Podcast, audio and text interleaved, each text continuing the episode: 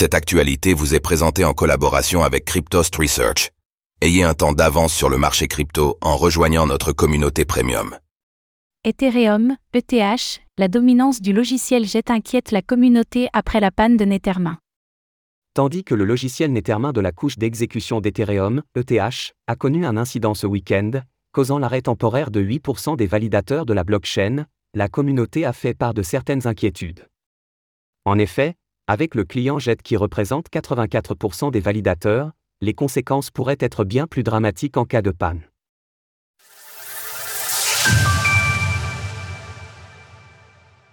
La dominance de JET sur Ethereum soulève des questions.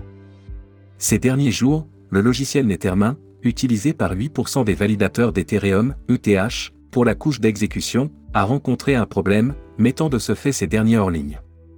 Néanmoins, Ethereum adoptant une politique multi-client, tant pour sa couche de consensus que d'exécution, la blockchain a ainsi pu continuer de fonctionner normalement. Toutefois, si les conséquences ne se sont pas fait sentir pour le grand public, elles auraient pu s'avérer bien plus graves si l'incident était survenu sur un autre logiciel, Jet.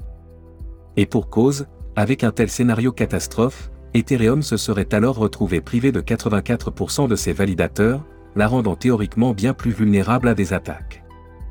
C'est d'ailleurs tout l'intérêt d'une stratégie multi-client, la diversité des logiciels permet de limiter l'impact d'une panne sur l'un d'entre eux. Mais dans les faits, Jet domine largement. Répartition des clients d'Ethereum sur les couches de consensus et validation.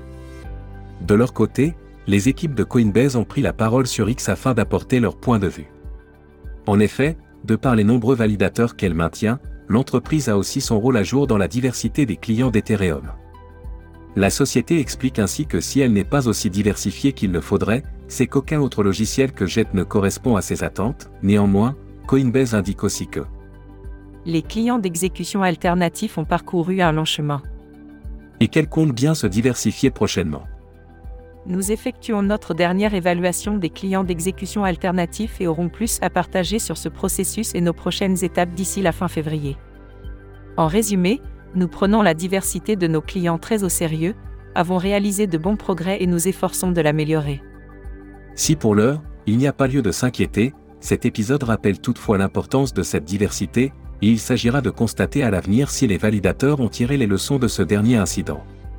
Source Client Diversity. Retrouvez toutes les actualités crypto sur le site cryptost.fr.